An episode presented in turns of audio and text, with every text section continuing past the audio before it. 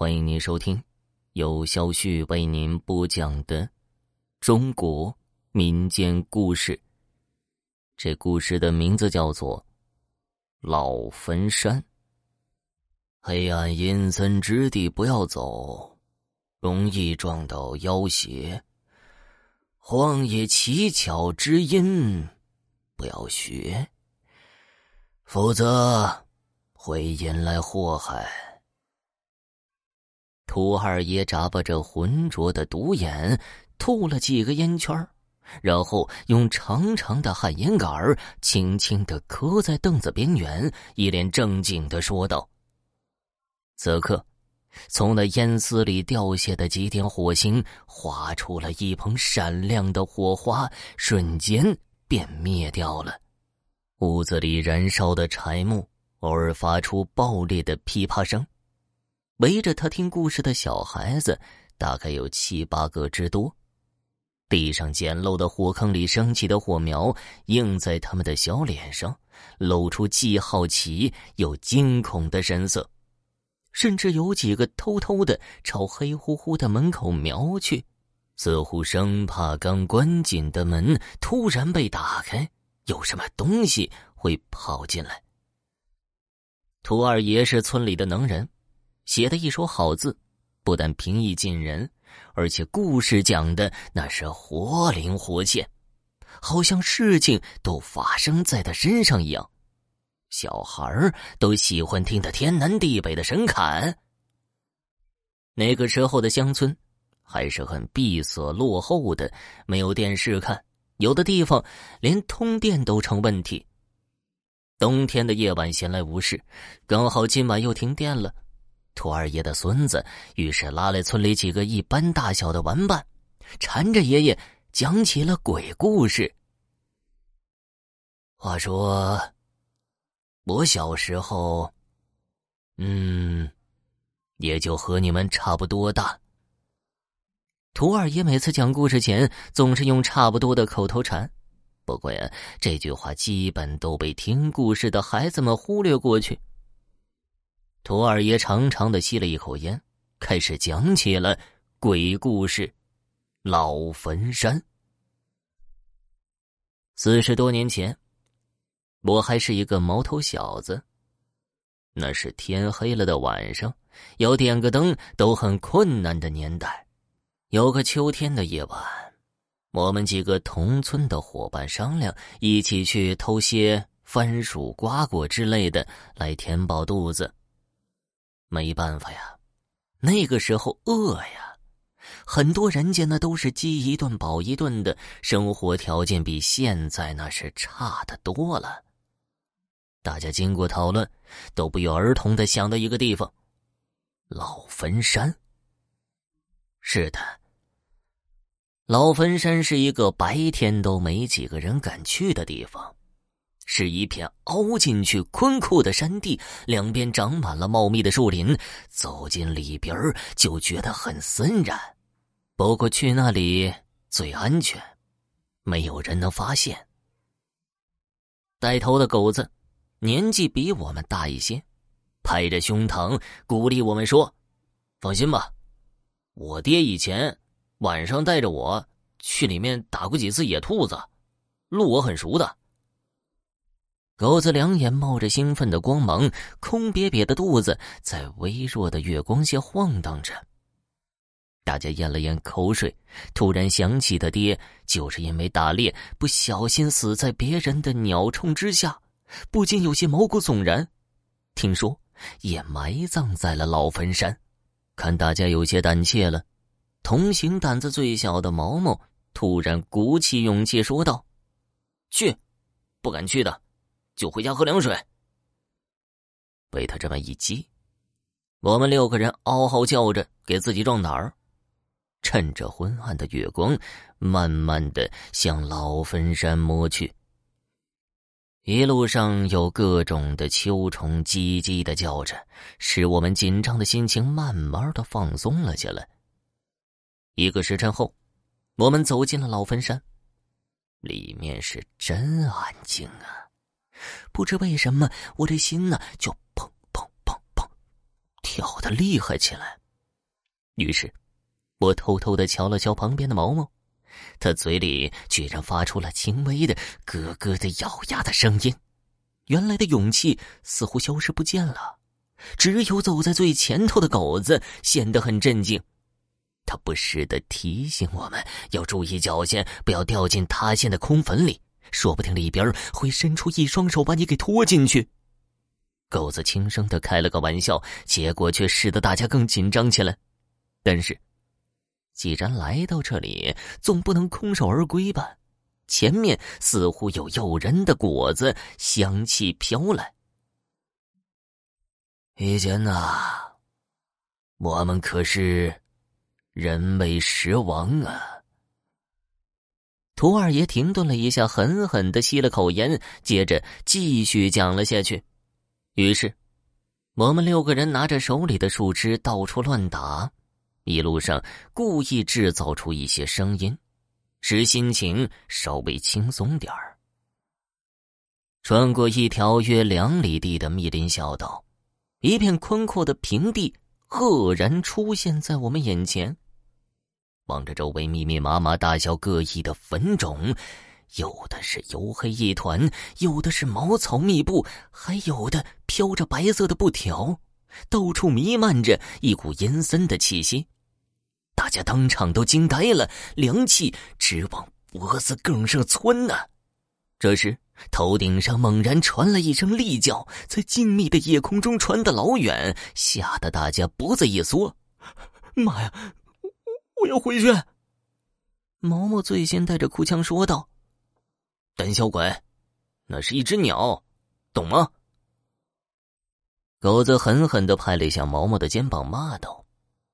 他指了指不远处的一块地方，就是那里，大家快走！我们几个豁出去了，急忙跌跌撞撞的往那里小跑起来。不知道是谁踩塌了一个坟头，一只脚都陷了进去，发出了恐惧的惊呼。于是旁边的人使劲的把他给拖了出来。当我们气喘吁吁的到达目的地的时候，月亮已经钻进了云层里。大家只能模糊的看到对方的影子。这个时候，山坳里刮起了一阵大风，周围树林里传来沙沙的响声，黑影到处在晃动着，就像随时会扑过来一样。坟场里不时飘起了白色的布条，仿佛在举行招魂仪式。远处黑暗处有几点幽幽的蓝光，在漫无目的的游荡着。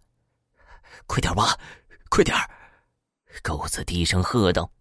于是，几乎要被吓麻木了的我们，立刻低头使劲的往地里刨起来。不远处，靠近密林处，有几棵模糊的果树，一阵清香飘来。可惜，没有人敢过去摘。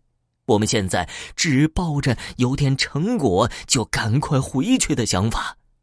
可惜。刨了半天，连一个番薯的影子也没有，大家都很气愤，于是暗暗责问狗子：“就是这里，没错，就是这里，没错。前天中午，我和叔叔一起来，来这里看过的，满地都是大番薯啊，怎么就没了呢？这真是太奇怪了。”狗子嘴里喃喃的说着，似乎自己也很迷茫。莫非，啊？我的心里突然冒出一个不祥的念头，然后这个念头像传染病一样在大家的脑海里转来转去。不挖了，不挖了，我要回去了。毛毛这次是真的哭着说的：“走，回去。”狗子终于也有些害怕了。摸着黑，我们六人急忙朝老坟场外走去。可是。我们居然找不到回去的那条小道了，换了几次方向还是如此。我们就这样一直在老坟场里转悠，不时有高高的石头坟堆地拦住了我们的去路，大家心里寒气直冒。莫非真的有鬼？几个人开始浑身打颤，大家紧牵着的手一片冰凉。